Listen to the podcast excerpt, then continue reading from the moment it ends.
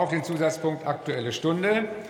Die Fraktion der AfD hat eine Aktuelle Stunde verlangt zu dem Thema Lützerath Angriff auf den Rechtsstaat. Wir haben schon wieder Platzwechsel. Das ist auch ein interessantes Thema.